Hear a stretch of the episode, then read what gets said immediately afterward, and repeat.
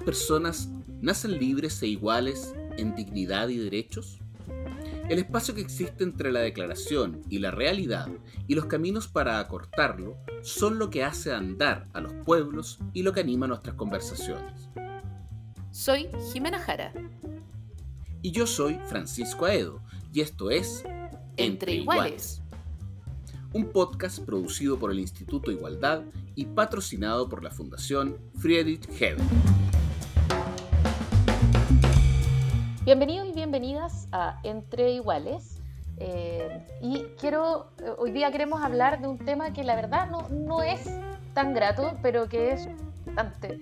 Eh, que tiene variables que parecerían, claro, que tiene variables que serían de película de acción o de película futurista apocalíptica, ¿no? Tiene fraude, mm. represión, salidas de protocolo, tiene millones y millones de hechos aislados, tiene algunas pequeñas conexiones con bandas delincuenciales locales. Eh, y no estamos hablando ni de Blade Runner ni de Terminator, estamos hablando desgraciadamente de nuestra, de nuestra policía de carabineros, eh, que, que, por cierto cumple una labor importante y reemplazable, pero que, eh, cuya, cuya, legitimidad, cuya confianza de la ciudadanía se ha visto profundamente resentida a, a, la luz de esta sucesión de hechos que ha ido ocurriendo en los últimos años desde la represión en territorios mapuche, eh, absolutamente fuera de protocolo, eh, por supuesto pasando por el, por el fraude al fisco, en el que millones y millones eh, fueron desaparecieron, concurso de la institucionalidad, pasando por la crisis de derechos humanos o la, o la falta, las fallas, las violaciones a los derechos humanos durante todo el estallido de 2019 eh, con un montón, cientos de traumas oculares. Es decir, voy nombrando estas cosas porque, porque son aquello lo que pensamos hoy día muchos de los chilenos y chilenas cuando pensamos en carabineros de Chile. ¿no? Eh, y, la, y la gran pregunta es, ¿qué hacemos? ¿Qué hacemos con una policía eh, que tiene un montón de fallos, pero que sin embargo es necesaria en nuestra vida cívica? ¿Cómo lo vas viendo, Pancho Edo? Yo lo veo como complicado, Jimena. O sea, bueno, primero, ¿cómo están todos los que nos están escuchando a ustedes?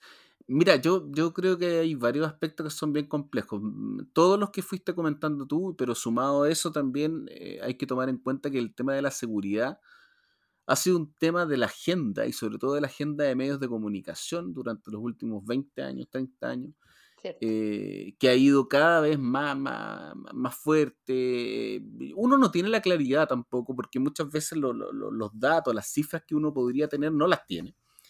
Y por lo tanto ahí uno queda con la duda también si es que efectivamente hoy estamos prácticamente desatados en algunos momentos o es simplemente que en ciertos eh, momentos del, del, año, digamos, los medios de comunicación como que le dan mucho más duro a todo lo que es el tema de seguridad y nos crean una percepción mayor aún de inseguridad. Ahora, por otra parte, yo creo que también tenemos el tema de que hay una complejidad muy grande respecto de la gente que te dice, o sea, cuánto te dice efectivamente lo que está ocurriendo y cuánto no, cuánto se denuncia, cuánto no, y cuánta diferencia hay también del tratamiento de seguridad respecto a las poblaciones, respecto del barrio alto, respecto de ciertos sectores de la, de la capital en donde hay más carrete, por ejemplo, cosas así. O sea, yo creo que hay, yo creo que es un, eh, es un tema multifactorial y es muy, pero muy complejo. Es muy eh, complejo, digamos, llegar a, a, a, soluciones, como dices tú. O sea, ¿cuál es la solución de esto? ¿Cuál es la...? Yo creo que no es una, yo creo que es diversa, es sumamente complejo. Yo creo que hay ciertos sectores políticos, además, también que siempre se han complicado mucho a la hora de hablar de seguridad, seamos honestos. Eh, que no les gusta hablar de seguridad o que les gusta, eh, no les gusta hablar de seguridad porque lo ligan mucho al tema de la represión también. Y por otra parte, eh, estamos metidos en un momento muy complejo para la sociedad chilena. O sea, posterior al estallido, viene la pandemia. Yo creo que la situación hoy día está sumamente compleja, eh, espinuda, y, y, yo creo que no es el mejor momento para, para lograr eh, ciertos diálogos, por ejemplo, en, ciertas materias como esta, por ejemplo, en la cual eh, tenemos que llegar a algún tipo de acuerdo, pacto o lo que sea, como sociedad, para ver de qué manera avanzamos juntos en el ámbito de la seguridad. Yo creo que no, no sé si es el mejor momento, a mí me encantaría que fuera ahora ya, porque creo que la inseguridad es una de las peores cosas con las cuales puedes vivir. Pero no sé si están dadas las condiciones para llegar a, a algunos acuerdos o decisiones.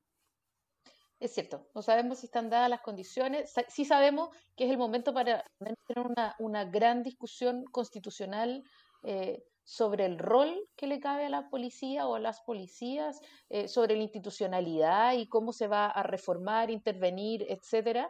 Eh, pero pero frente a todo esto, o sea, hay algunas certezas, me parece a mí, que es que tal como venimos no puede seguir la policía hace unos pocos días presentó su plan estratégico y, y, y bueno, la impresión que da es que básicamente eh, hay ciertas reformas, pero no está una reforma mayor, ¿no? hay, como una hoja de ruta para hacerlo un poco mejor, eh, pero, mm. pero de ahí al salto grande que se tiene que dar eh, hay una distancia importante, creo yo. Yo honestamente no sé si se puede eh, avanzar en materia de seguridad sin tener claro que los derechos humanos es un pilar fundamental en materia de, para tenerlo en, cuenta, digamos, dentro de la enseñanza, de la formación, de la implementación también de todo lo que es el tema de seguridad. Yo creo que eso es fundamental, por ejemplo.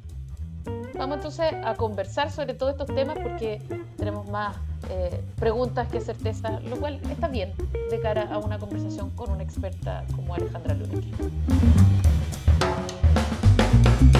Bueno, ¿cómo están? Y a propósito de lo que estábamos conversando con Jimena, estamos en este caso con Alejandra Luneque, licenciada en Historia, cientista política de la Católica, en la misma casa de estudios también hizo el magíster de Desarrollo Urbano y un doctorado en Sociología. Ella es investigadora asociada del Centro de Estudios de Conflicto y Cohesión Social, el COES, es académica del Alberto Hurtado y también participa del Instituto Milenio de Investigación en Violencia y Democracia. Así que tenemos una grata invitada, una invitada muy precisa para todo lo que queremos tocar. Bienvenida, Alejandra. Gracias por la invitación a ustedes. Alejandra, quería partir con un tema que yo creo que nos preocupa mucho y que tiene que ver con la legitimidad, fíjate. Eh, la legitimidad de las instituciones eh, policiales, eh, porque la, legitimidad de las instituciones en general está en juego, está en problema, y en, caso y en este caso la legitimidad de la policía, y me atrevería a decir que no, no es solo un fenómeno nacional, sino que es internacional, pero refirámonos a lo nacional, la legitimidad de la policía es fundamental, dado que tienen el monopolio del uso de la fuerza. ¿no? Em, y, ¿Y qué pasa hoy, por ejemplo? ¿Qué pasa hoy cuando vemos graves consideraciones, problemas, críticas al actuar policial no solo desde el aspecto netamente del uso de la fuerza en la calle, sino también de recursos y otras acusaciones que hemos escuchado. Entonces, la pregunta es, si una policía es percibida como no legítima, ¿puede ser a tu juicio una razón de un aumento de que ciertos sectores de la ciudadanía, por ejemplo, dejen de cumplir la ley? Es algo que se ha conversado, yo creo, en materia de seguridad. ¿Cuál es tu opinión al respecto? Em, sí, a ver, varias cosas. Lo primero es que mm, Efectivamente, esto no es un problema nacional solamente. Hoy día a nivel mundial, en Estados Unidos, por las noticias que hemos tenido, en Francia, la policía está siendo claramente eh, interpelada por la ciudadanía. Entonces, la pregunta ahí con la relación con la democracia es cómo se puede hacer un buen control del orden social con apego irrestricto a los valores y normas democráticas y a los derechos humanos. Eso es lo primero. Lo segundo es respecto a la legitimidad y la, y la baja de legitimidad que tienen las instituciones policiales en general y en particular en Chile, efectivamente es un problema. Es un problema para el gobierno de la seguridad en cualquier sociedad.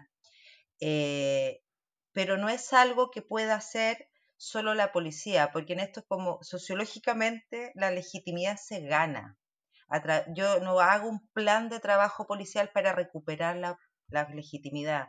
Yo hago bien la pega, hago buen policiamiento, hago buena vigilancia, hago buena persecución de los delitos, las pruebas, eh, tengo un trato adecuado con la ciudadanía y todo ese conjunto de acciones van a llevar a que la ciudadanía nuevamente me entregue confianza y crea en mí. Por tanto, si los planes de gobierno o los planes policiales se apuntan a mejorar la legitimidad, desde mi punto de vista estamos partiendo desde un supuesto equivocado. O sea, primero hagamos bien las cosas, seamos efectivos y eficientes, eh, reglamentémonos bien logremos los resultados y luego generaremos... La confianza es un resultado y, por tanto la legitimidad es un resultado de una serie de acciones previas.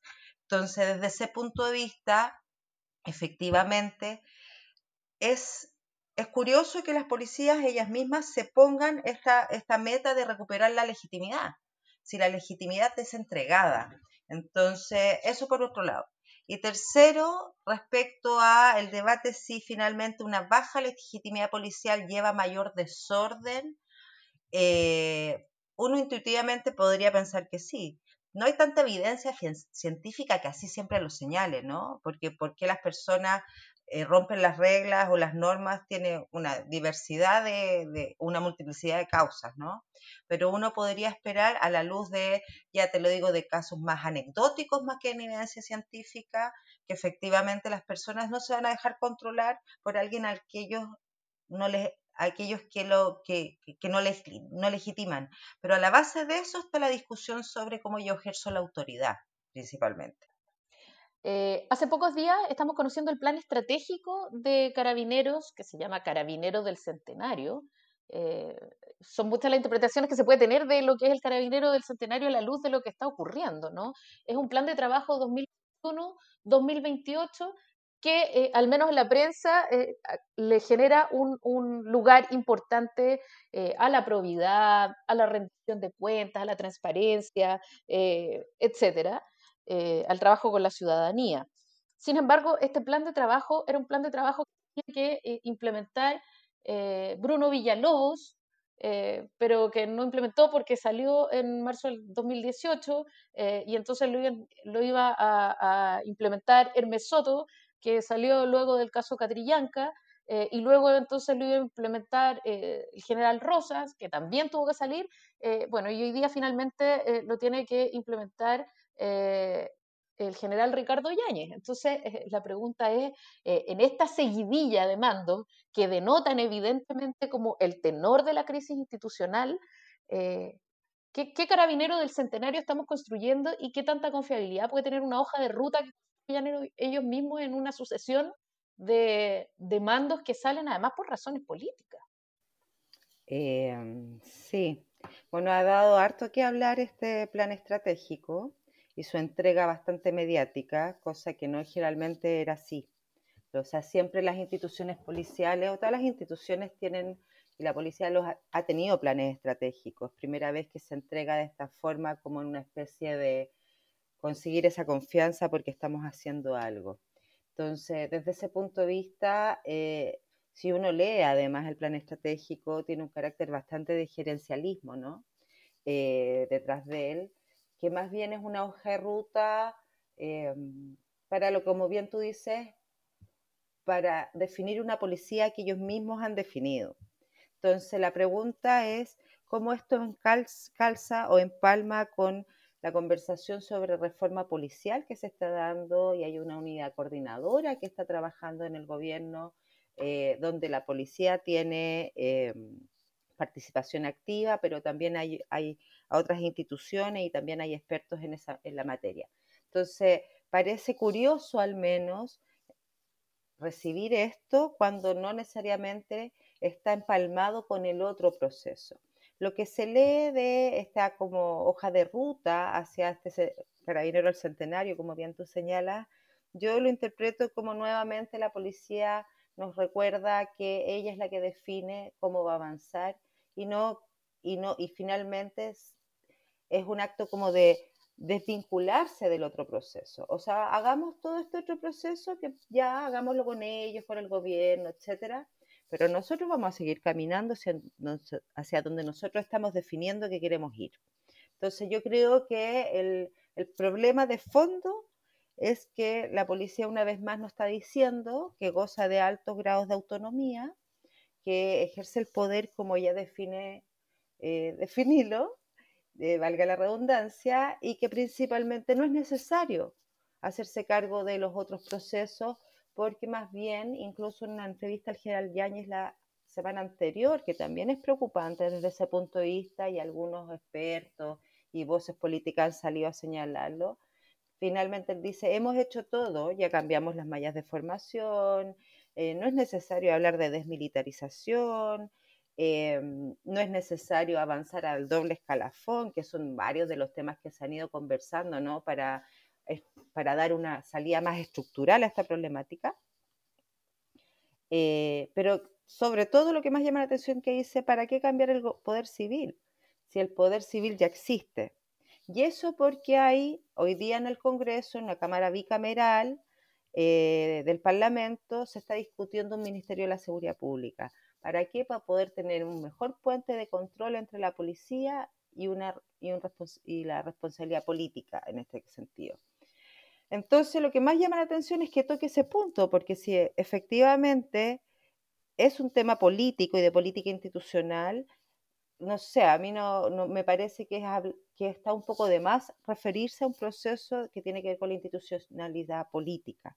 Entonces yo creo que todos estos son actos que nos van mostrando y que realmente la policía no está dando clara seña de cuál es su disposición y desde qué lugar se está definiendo frente a todo este otro debate sobre la policía. Nunca el tema policial había ocupado tanto debate ni político, ni técnico, ni académico, ni ciudadano, etcétera. Nunca lo habíamos tenido desde, desde esta, en esta magnitud, con las conversaciones públicas en distintos espacios o en distintos lugares. Entonces, pero al final nos están diciendo, ojo, que esto, aquí, esta es mi trinchera o aquí me paro yo. Y el problema de esto, yo creo que el problema mayor es que igual que Yáñez sabe de lo que habla. ¿Qué, quiero decir con esto? Que él sabe que tiene poder y autonomía. Y eso está consagrado en la constitución política que, vamos a cambiar o sobre la cual se va a debatir próximamente. Entonces, si uno revisa la constitución política, eh, uno se da cuenta cómo está consagrado el rol de la policía en la Constitución y además también te das cuenta de cuál es el espíritu de la, de la Constitución y el rol que le asigna a la seguridad y al mm. control policial. Y eso es lo grave. Claro, porque Alejandra, en ese sentido, yo precisamente te quería tocar un poco el tema del rol, porque quizá es un problema que igualmente profundo, ¿no? Yo creo que está claro de alguna manera que después del estallido y en pandemia, que todavía perdura, digamos, la vida a la cual nos enfrentábamos, eh, no es de una normalidad clásica, por decirlo de alguna manera, ¿no? Y en ese sentido, eh, pareciera que el desafío, digamos, hoy, eh, tenemos, que el, que hoy tenemos, digamos, respecto a nuestras instituciones policiales y también militares de alguna manera, pero bueno, policial en este caso, es la evaluación de su rol es la evaluación de su rol, pero también qué ocurre en circunstancias del uso de la fuerza y cuánto nivel aplican en la búsqueda de proyectar la autoridad, que es como lo que uno pretendería. Me refiero a, todo lo que es el tema de derechos humanos, de qué forma este ámbito pasa a formar parte importante de la enseñanza y de todos los niveles, digamos, en materia del tema de seguridad. Y por supuesto, siguiendo un poco la lógica de lo, que me decías tú en la primera pregunta, ¿no? En la implementación también de la seguridad en las calles y avenidas de Chile, que me parece que es fundamental. Eh, no, no, no, hay también una, una discusión en torno al rol que está pendiente y, según tú eso debería proyectarse en el proceso constituyente, pero más allá del proceso constituyente, hoy día hay una bicameral de seguridad, lo mismo que acabas de decir tú, o sea, en el fondo hay, hay, como demasiados pendientes, por decirlo de alguna manera. ¿Sabes lo que pasa? Es que cuando tú lees la constitución con calma, te das cuenta, eh, y hay varios estudios que se han hecho en estos días y están saliendo publicados respecto al espíritu que hay en la constitución respecto al rol policial si te fijas que en el primer articulado se señala que el Estado debe garantizar el desarrollo integral de las personas, etcétera, sus libertades, pero mm. le asigna a la policía el rol de eh, resguardar las instituciones. Eso es lo primero. Y lo segundo es que la palabra seguridad nacional se menciona 45 veces aproximadamente, según estudio de Monteros, Contreras y Salazar. Seguridad pública una o dos. Y tres, que además en la Constitución está homologado el rol, o sea, todo el capítulo 11 que refiere a Fuerzas Armadas y de Orden y Seguridad, eh, estás homologando las policías a las Fuerzas Armadas y, ahí te das cuenta de cómo está configurado el poder, ¿no es cierto? O sea, ellos, eh, la policía es la única institución que subordina al presidente de la República, pero que finalmente tiene toda una gama de poder paralelo, justicia militar, eh, no debe rendirle al ministro, o sea, el presidente es su jefe máximo, básicamente. Eh, entonces, en el espíritu de la Constitución, tú te das cuenta que el concepto y el etos de la seguridad nacional está muy fuerte. ¿Y qué implica eso para lo que estamos conversando? Que básicamente la policía va a resguardar al Estado y a las instituciones del Estado, incluso antes que a los ciudadanos y a las personas. En el fondo hay como una, doble lectura, a pesar de que en el primer articulado se señala que el Estado es el garante de la integralidad de las personas. ¿Qué digo, qué quiero decir con esto? Que básicamente yo no sé si finalmente la policía, así concebida desde la Carta Magna, va a tener primero a la persona y el buen trato y entender que la persona que está en la calle es un ciudadano que merece su respeto y su protección independiente de donde vive, la clase social o la raza que tenga, o más bien se configura como un enemigo si es que está haciendo algo como fuera de la norma. Entonces, el problema de esto es cómo se concibe, para mí es como bien también sociocultural de la, de la institucionalidad policial, cómo yo estoy entendiendo al otro y estoy entendiendo a la ciudadanía. Porque al final la policía se juega en su trato con el ciudadano, pero un trato que sea equitativo, igualitario, de respeto, etcétera, etcétera. Y eso es lo que yo creo que en maravillosos tratados de gestión, o si ya cambió las mallas, pongo un año más o pongo un año menos, no necesariamente va a cambiar. Entonces, em, yo creo que en el fondo, el, ¿por qué la autonomía es importante en este sentido? Es porque no permite entrar. Tú estás, no hay una conversación democrática respecto a la policía, porque la policía sigue siendo como un bastión aparte de la sociedad.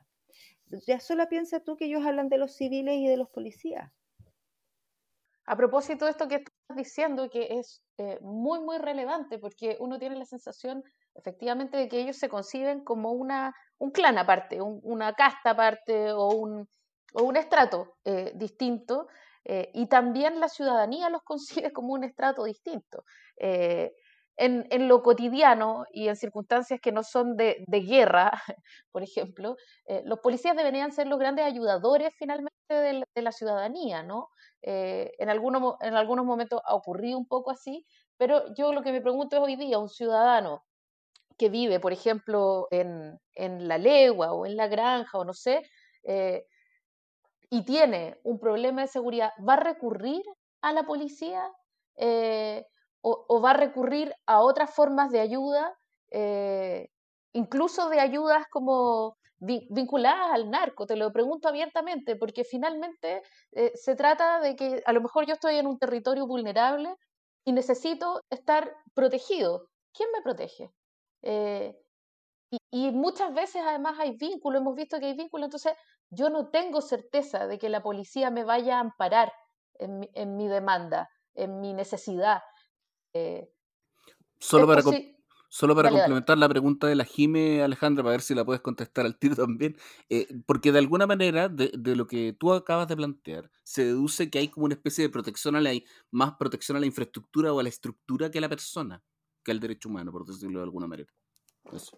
Entonces, ¿en qué lugar quedan los ciudadanos con su demanda de seguridad, ¿no? Ya sabemos que en, todas las conversaciones eh, la gente lo pone dentro de sus primeras necesidades eh, y sin embargo parte de los garantes de esta seguridad que son los carabineros eh, están, no están cumpliendo este rol. Entonces, ¿cuál, es el desamparo en el que quedan? A ver, sí, varias cosas. Lo primero es que el rol de la policía y de la policía carabineros en particular en lo que llamamos las periferias urbanas, relegamiento urbano, barrios afectados por graves niveles de, en algunos casos, de violencia, eh, es un rol ambivalente. Y esto se ha estudiado también en todas partes del mundo. O sea, no hay que desconocer que la policía de carabineros hay muchas personas, muchos funcionarios que eh, yo los he visto, he trabajado con ellos, he hecho estudios con ellos, que básicamente hacen todo lo que se denomina el asistencialismo policial. en muchas zonas aisladas, pero también en algunas periferias, y yo soy testigo de eso, yo lo he observado con mis propios ojos, la policía está donde el resto del Estado no está. ¿Qué quiero decir con esto? Eh, llevan a adultos mayores a, sacar las pensiones porque no se pueden movilizar, llevan enfermos a los hospitales porque no hay SAMU en el sector nororiente, norponiente de la ciudad, llevan comida en las zonas extremas. Eh, ellos hacen, ustedes saben que la policía hace todas las, charlas y la educación vial, ¿no es cierto?, en los jardines infantiles, etcétera, etcétera. Ellos con sus propios recursos, incluso los funcionarios policiales hacen los cartelitos de los semáforos para enseñar a los niños a cruzar la calle. O sea, todo eso existe y todo eso está y no se puede negar. ¿Qué es lo que pasa? Que ese rol, que es bien importante y también es significado como positivo y como necesario por parte de la ciudadanía, está acompañado en los márgenes urbanos también de prácticas muy represivas. Entonces tú tienes las dos caras de la policía. La policía no es solo mala, también tiene este otro lado que es social. Recordemos que la Policía Carabinero además se funda en base a, dos como grupos policiales, las policías municipales más civiles y la policía militar. Y esas dos almas todavía coexisten muy fuertemente adentro de la institucionalidad. Y ellos tuvieron mucho, mucho tiempo a cargo de los hogares de menores, etcétera, etcétera. Eso no quita que por el otro lado el vínculo de la policía carabinero en las zonas más marginales sea de represión la mayoría de las veces, porque no hay tanto policiamiento, porque lo que más uno escucha y ustedes saben es que la policía no llega. Entonces hay una, pero, pero en las Condes sí llega. Entonces hay una, una distribución inequitativa de, de la vigilancia y el recuerdo policial en los territorios, cuando la policía está en los márgenes urbanos, en estudios que hemos hecho, podemos identificar que está bajo el control de identidad aplicado intensivamente durante los últimos tres o cuatro años, no solamente con la pandemia, pero y de manera más abusiva. Y también está el, está el, el control y la presencia de fuerzas especiales en aquellos barrios más complejos el contacto que muchas veces los sujetos tienen en sus barrios, como esto, con la policía, o es por control de identidad, o es por represión cuando hay algún acto de, marcha, protesta, etcétera, o es por las fuerzas especiales. Y el resto es despoliciamiento, así se llama como el concepto técnico, o es, como no hay, no hay vigilancia. ¿Dónde recurre la policía cuando está, que es la pregunta de Jimena, cuando está frente al narco, etcétera? A los carabineros y es el titular de la segunda Yáñez, pero es un, titular o sea, es una frase sui generis, porque ¿a quién más van a recurrir? O sea, perdón lo coloquial, pero al Chapulín Colorado. O sea, ¿a quién va a recurrir la gente pobre cuando está en peligro y en riesgo? Si hoy día la seguridad está consagrada y la tiene la policía carabinero. Entonces, a mí me parece que lo primero, básicamente, es reconocer todo este otro lado, pero ojo, ese otro lado, si fuera cubierto por el Estado y las instituciones del Estado, esa asistencia policial ya no sería necesaria. Estudios que existieron en el año 2008 de evaluaciones del plan cuadrante, ya la gente identificaba claramente que la, que la confianza en la policía estaba asignada por este asistencialismo policial porque en el fondo es la reunión con, la, con las asambleas vecinales. Hoy día la Policía Carabinera tiene un programa que se llama el Modelo de Integración Comunitaria, que básicamente teje esos vínculos con las comunidades y con la, bueno, con la ciudadanía que ellos definen que es bueno para, para el modelo. Pero porque los jóvenes no están en esos vínculos, claramente, menos los jóvenes populares. Pero en el fondo tenemos eso por un lado, pero en esas encuestas del 2008 la policía en su rol de plan cuadrante y vigilancia recibía muy mala evaluación.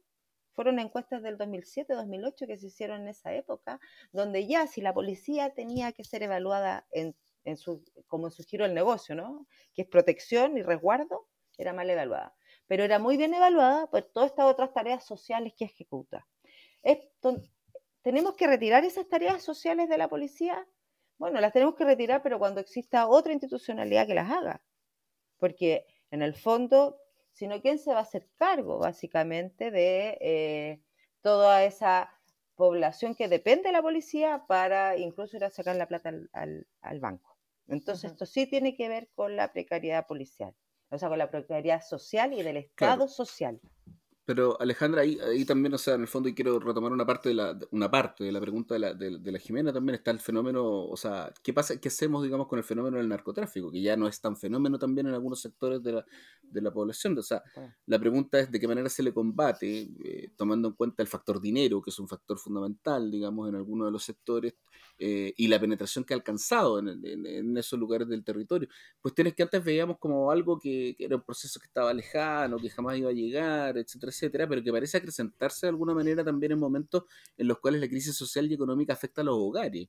Entonces, eh, se, produce un doble, un, doble problema, por decirlo así, y, de qué manera la gente empieza como a quizás en el mismo ámbito del asistencialismo, a mirar hacia el lado a estos elementos que muchas veces le cumplen precisamente con esos principales problemas que hoy día están teniendo las familias chilenas, ¿o no? Sí, efectivamente así es. Yo la verdad es que, claro, este tema viene hace mucho tiempo.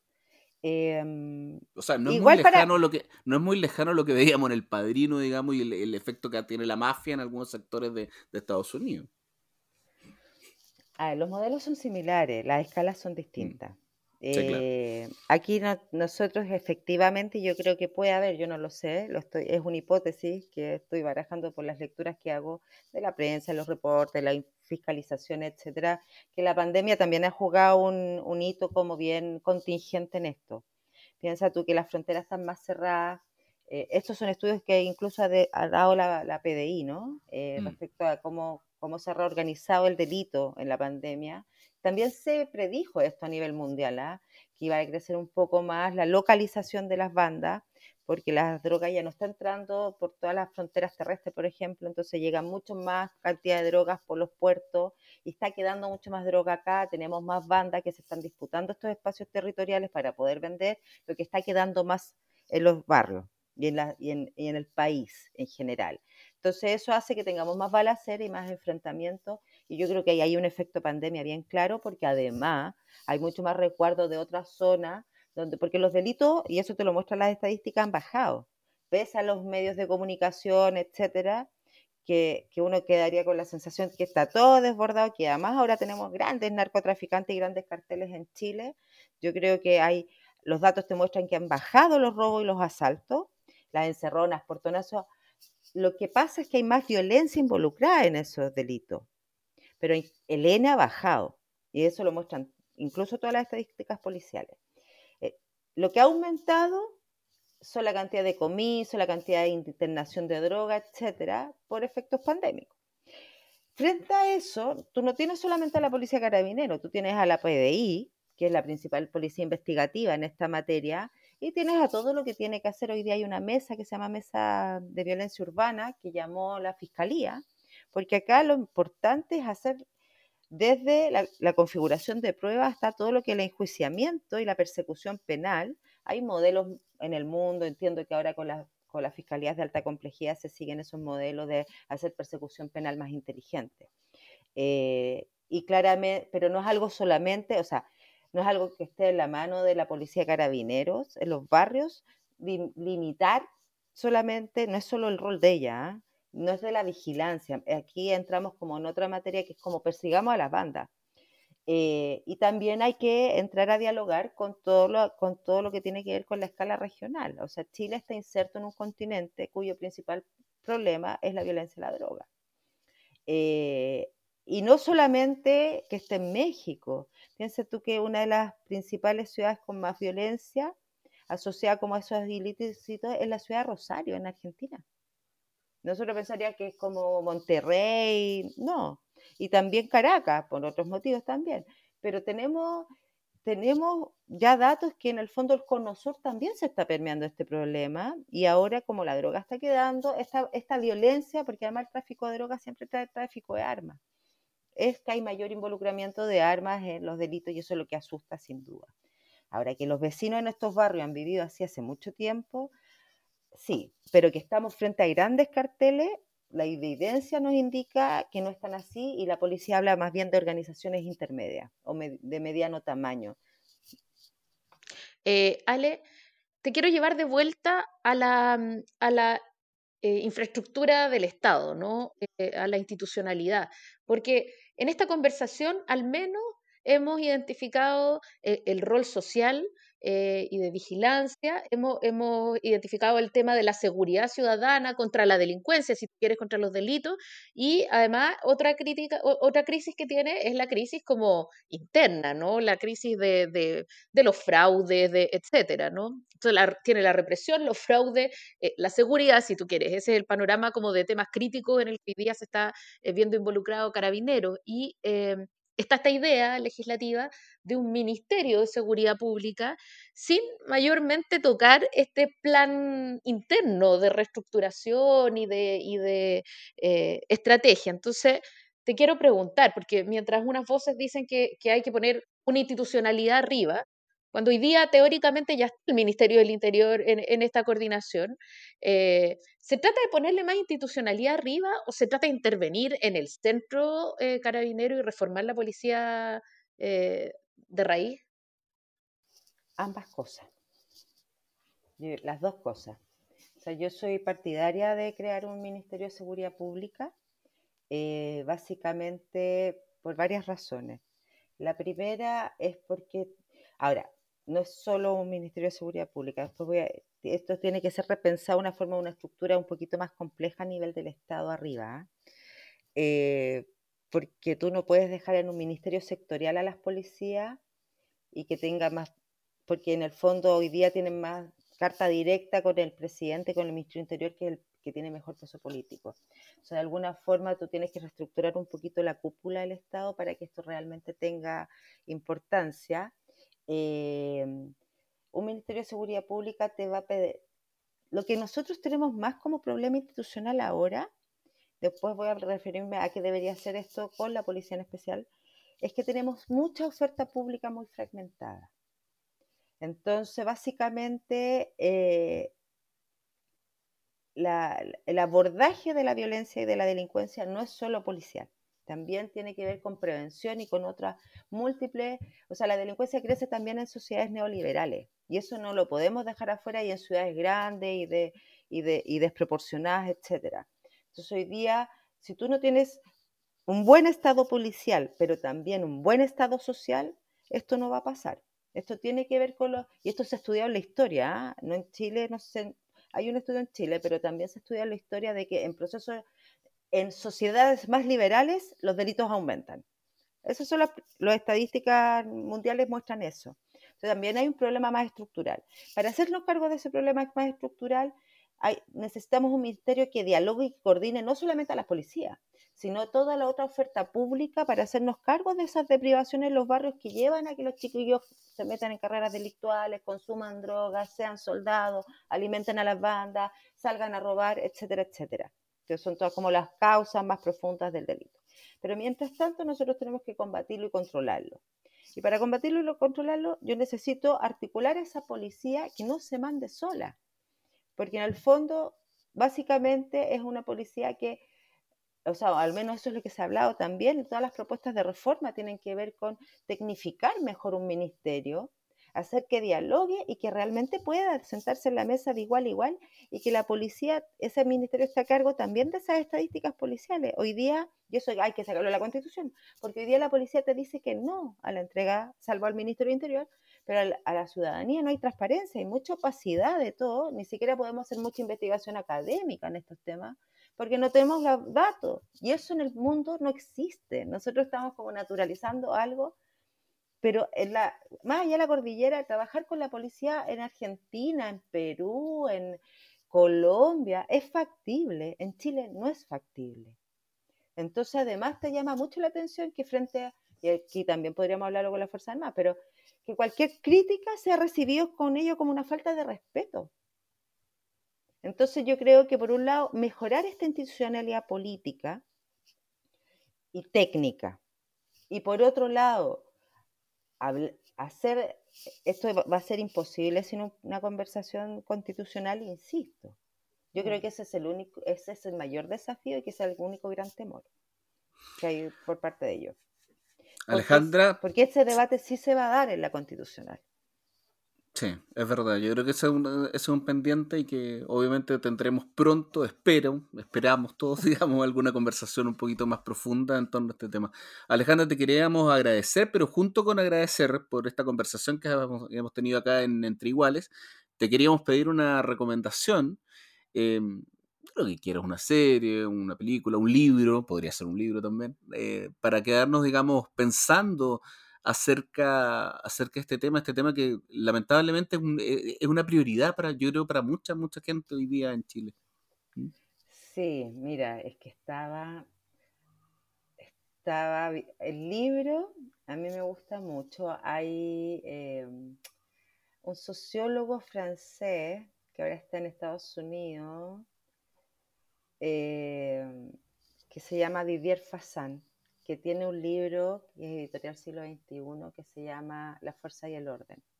Y es un trabajo etnográfico que él hace con el BOPE en París, del trato de que la policía le entrega a los jóvenes y todo lo que implica es, como finalmente la, la moral que hay detrás de la policía y el vínculo con la juventud urbano popular. Y es muy interesante porque primero nos desloca, nos lleva a, otro, a, otra, a otra realidad, que también de preocupación lo que pasa en Estados Unidos, y todo el debate en Estados Unidos sobre la policía es súper importante, pero no, no, nos lleva también a Francia, que muchos decimos, no, la policía francesa, bueno, la policía francesa no es un buen ejemplo a seguir, en realidad, desde este punto de vista.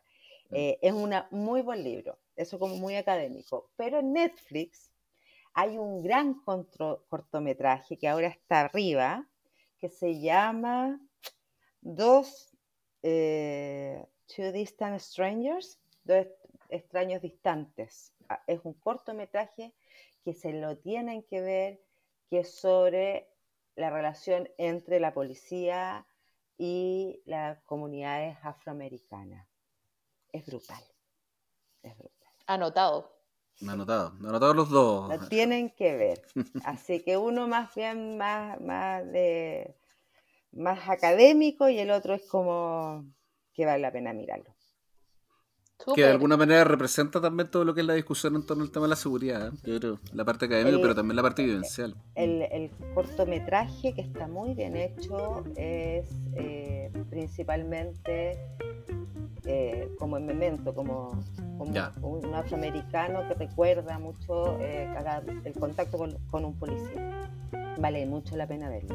Lo recomiendo y ahí uno entiende cuál es la relación que establece la policía con los jóvenes urbanos populares que en Estados Unidos son de raza negra. Súper. Gracias, Ale. Oye, te agradecemos que hayas estado con nosotros conversando estos temas que son los temas del momento y que ojalá tengan un lugar en discusión constitucional. Gracias. gracias. a ustedes por la invitación. Me encanta. Las opiniones vertidas en este podcast solo representan a las personas que las emiten y no necesariamente a la Fundación Friedrich Heber ni al Instituto Igualdad.